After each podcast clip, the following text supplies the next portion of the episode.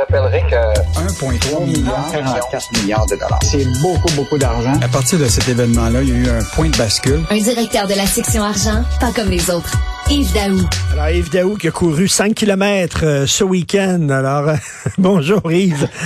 non, mais dans le fond, le problème, c'est que pour supporter ceux qui en font 42, tu comprends ça? oui, 42. Parce que 42, là, il faut que tu aies couru pas mal pour être capable de faire ça. Ah, tout à fait. François Legault va devoir courir aussi s'il veut qu'on arrête d'être une économie de succursales. Hein. Il faut être propriétaire, il faut arrêter d'être locataire, il faut être propriétaire de nos entreprises. Or, on apprend aujourd'hui, euh, Yves, euh, dans la section argent, que le nombre d'acquisitions par des étrangers explose.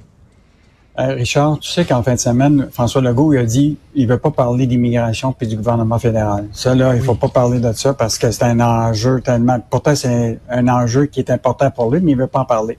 Là, aujourd'hui, est-ce qu'il va parler de l'idée que le Québec, de plus en plus, là, on devient une économie de succursale, alors qu'on souhaite être une économie, économie de propriétaires? C'est pas la première fois là, que le gouvernement Legault en a parlé de ça. Alors, euh, Sylvain Larocque a fait une compilation et tiens-toi bien, Richard, le nombre d'entreprises québécoises qui étaient vendues entre 2018 et 2021 a fait un saut de 48% au Québec. Mais c'est pas des bonnes nouvelles. en deux, non, en 2018, il y avait 61 entreprises québécoises qui sont passées en des mains étrangères. Puis pendant les sept premiers mois de 2022, c'est au moins là, 70 entreprises d'ici qui ont décidé d'être vendues. Puis là, écoute, euh, on a fait la liste depuis 2018, puis on, aurait pu en faire encore plus. Là, mais tu sais, les derniers mois, le village Valcartier qui était vendu, les industries Bernard, sirop d'érable, Vèche Pro, Ultima, euh, écoute, la liste s'allonge.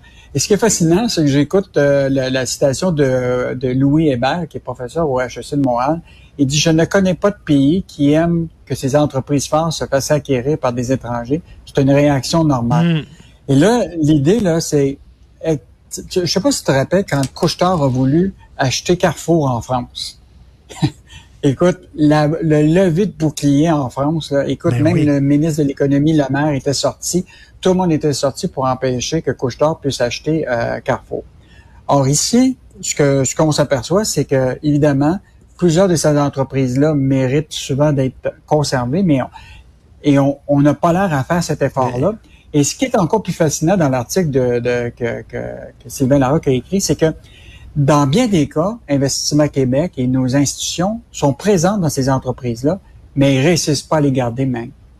Mais, mais euh, écoute, c'est un texte important que Sylvain a écrit puis que vous publiez dans la section argent parce que ça, ça en dit long sur le bilan de François Legault parce que lui, il se, il, il, il, se présente comme étant Monsieur nationalisme économique. C'est ça là, sa marque de commerce là.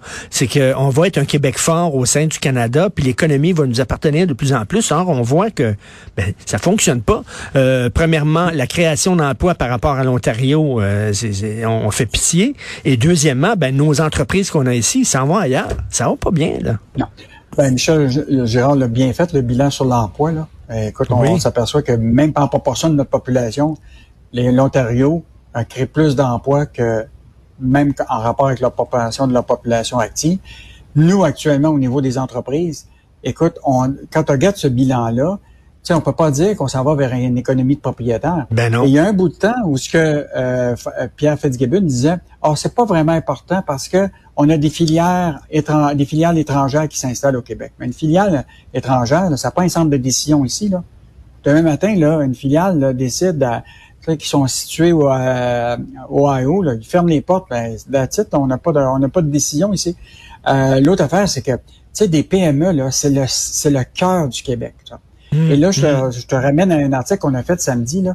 Présentement, là, il y a à peu près 39 000 entreprises PME du Québec que les propriétaires veulent vendre leur entreprise. Puis là, c'est en hausse. Là. Il y en a déjà là, qui veulent...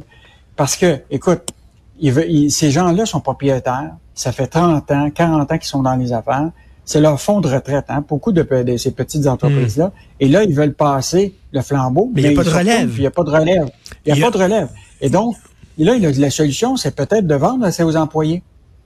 Tu sais, ceux qui sont présents dans l'entreprise, puis il y a des solutions pour Mais il n'y a pas de relève dans la famille. Les, les, les enfants veulent pas. Euh, c'est, c'est pas Philippe Gaspé-Beaubien qui avait mis une fondation justement pour euh, pour aider la relève, la deuxième génération, tu sais. Euh, Ça s'appelle Adopt, Adopt Inc. OK, c'est ça. Mais là, il n'y en a pas de relève. Les enfants, euh, moi, ça me briserait le cœur. Yves, là, je, je, je pars une compagnie, puis là, je la, je la fais grossir, puis tout ça, puis je veux laisser ça à mes enfants en disant, vous allez continuer, là, puis tout ça, puis c'est un cadeau que je vous fais, puis tout ça, puis ils disent, non, papa, ça m'intéresse pas, ta business.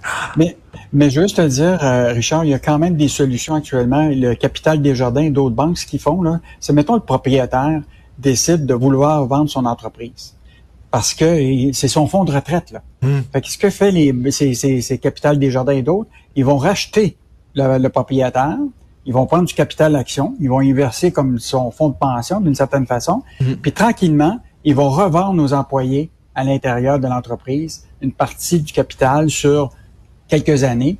Et donc ça, ça permet de peut-être faire en sorte que les employés peuvent devenir eux-mêmes l'actionnaire de l'entreprise. Mais, mais c'est quoi, ça, c'est comme, euh, ça, c'est quoi, les coopératives comme Tricophile, ça n'a pas vraiment fonctionné, Tricophile? Non, non, non, c'est, non, non, c'est pas des, des, des c'est des solutions qui permettent aux employés de devenir actionnaires sur une longue période de temps, sauf que ça suppose que les banques financent le rachat du propriétaire euh, par, immédiatement, puis le, capital euh, des jardins et d'autres reste actionnaire jusqu'à temps que, évidemment, tu as des, des, employés qui ont cette capacité de, de pouvoir euh, l'acheter un peu. Ça peut être euh, peut-être 50 entre, euh, employés, mais ça ne devrait pas nécessairement une coopérative. Ça reste une entreprise privée. donc, ça, c'est peut-être une solution qu'on qu'il va hmm. vouloir regarder parce que tu peux pas faire en sorte que toutes 40 000 entreprises du Québec ferment les portes puis qu'il n'y a plus de relève ou ils sont vendus à des étrangers. Non, non, ça ça, ça, ça pas de bon sens. Puis écoute, ça ternit l'image de François Legault parce que je reviens là-dessus. Ça, c'est monsieur nationalisme économique. C'est comme ça qu'il se présente. D'ailleurs, je pense qu'on a rarement vu un ministre de l'économie qui est aussi interventionniste que monsieur Fitzgibbon.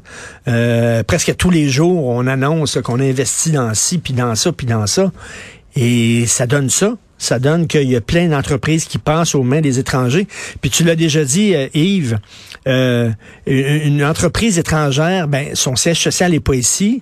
Euh, ses fournisseurs, ben il fera peut-être pas affaire avec des fournisseurs québécois. Peut-être qu'il va faire affaire avec des fournisseurs américains ou canadiens. ça a un impact sur notre économie. Puis la, journée où ça va mal aux États-Unis, là, la première place qu'il va penser à couper, c'est pas nécessairement aux États-Unis. Non, absolument. il, va, il, va, il, va, il va couper au Québec et ou ailleurs, tu sais, mais pas dans son propre lieu. Donc, euh, moi, je pense que là, c'est un enjeu important, ça. Ce soir, il y a un débat économique là, euh, sur euh, LCN avec les partis politiques à la Chambre de commerce du Montréal métropolitain. Là. Ça, ça devrait être un sujet. Là.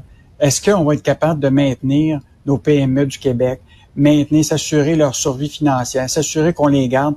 Tu sais, on en a parlé de l'entreprise tu sais, qui fait des, du matériel scolaire dans le ben des cantons de l'Est Penses-tu qu'elle n'aurait pas le goût de vendre alors que les contrats publics vont à une compagnie américaine?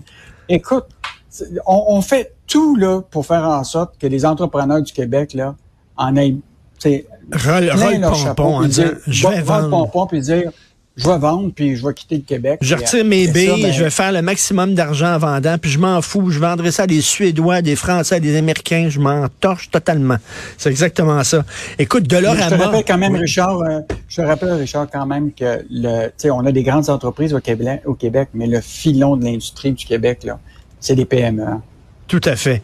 Dolorama, est-ce qu'on va aller faire notre épicerie à Dolorama bientôt? Il y a des gens qui lèvent le nez un peu. Oh, non, Dolorama, je n'irai pas là.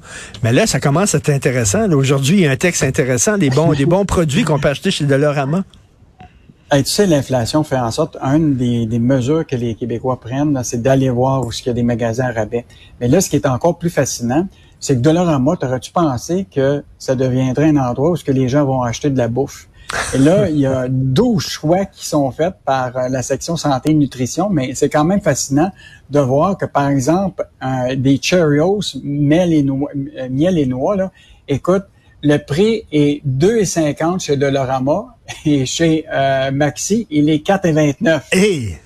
Donc, donc, ben, t'imagines-tu les rabais que tu peux faire en allant acheter ta bouffe chez ben Dolorama? C'est sûr que tout le monde ne fera pas ça, là, mais je regarde les profits euh, de Dollarama euh, au cours du dernier trimestre. Là. Écoute, ils ont augmenté de 18% leurs ventes, leurs profits sont en hausse. Donc, euh, mettons que Dolorama a trouvé le filon qui est celui de l'inflation puis des rabais. puis euh, bon, ben, tant mieux pour les consommateurs. Yves, en terminant, toi qui es monsieur économie, euh, Éric Duhem, les plus les plus généreuses baisses d'impôts et de taxes euh, promises par un chef de parti, mais on toucherait pas au service. On toucherait pas au service. Je m'excuse, mais ça fonctionne pas. Parce que s'il y a moins d'argent à un moment donné dans les coffre de l'État, faut que tu coupes quelque part. Est-ce que c'est possible actuellement de, d'accorder des baisses d'impôts puis de taxes sans couper d'un service? Je sais pas comment il va faire ça. Ben, moi, j'ai regardé, moi, j'ai regardé les cadres financiers, là, puis l'affaire, c'est que la majorité de ces gens-là, là, ils, ils ont tous fait des augmentations de revenus autonomes, tu comprends-tu, pour les prochaines années, basées sur des taux de croissance qui tiendront pas la route.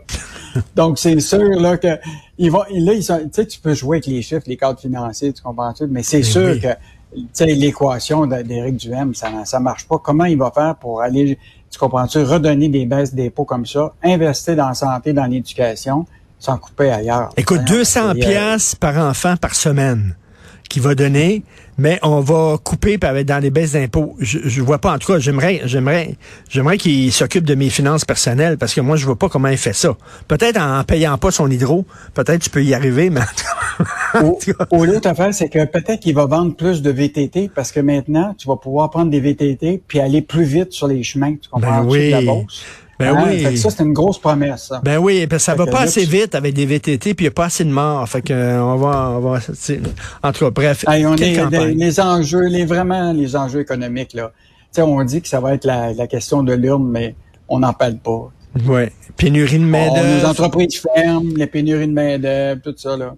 Écoute, je suis allé, je suis allé dans, dans, j'ai fait du shopping tout le week-end. J'avais plein de shopping à faire, puis ça, OK? Et, là, tu demandes, tu demandes à un jeune employé, où c'est qu'ils sont, mettons, les vêtements, les, les, vestons, les vestons pour hommes. Ils sont où exactement? Un gros magasin, je les trouve pas. Ils sont où? Ou tu vas dans une épicerie, où c'est qu'ils sont euh, tel produit?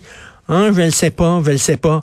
Écoute, ils n'ont pas le temps de former leurs employés, les entreprises maintenant, leur, faire visiter exactement la, boutique, puis tout ça. On dirait la pénurie de main-d'œuvre, ils pognent le premier qui vient, je te donne une job, puis ah ouais, boum. on était là, coudon, est-ce qu'ils forment ces gens-là? Mais Richard, t'es quand même chanceux, t'en as trouvé un. Oui. Parce que moi, l'autre fois, j'étais l'autre fois, puis j'ai fait toutes les allées, puis j'en trouve pas un. Puis des fois, c'est quoi? Je vais tomber sur une personne qui est dans le fond un consommateur, mais qui était habillé un peu pareil comme un quelqu'un qui ben travaillait là. J'ai dit, pouvez-vous m'aider? Il ben, dit, je suis un client, je suis pas ben, un travailleur. Il y a un monsieur qui m'a vu, puis il dit, travaillez-vous ici? Je dis, non, non. peut-être un jour, peut-être un jour, mais je suis pas encore, je suis pas rendu là encore. Merci beaucoup, Yves Daou. Salut, bonne journée.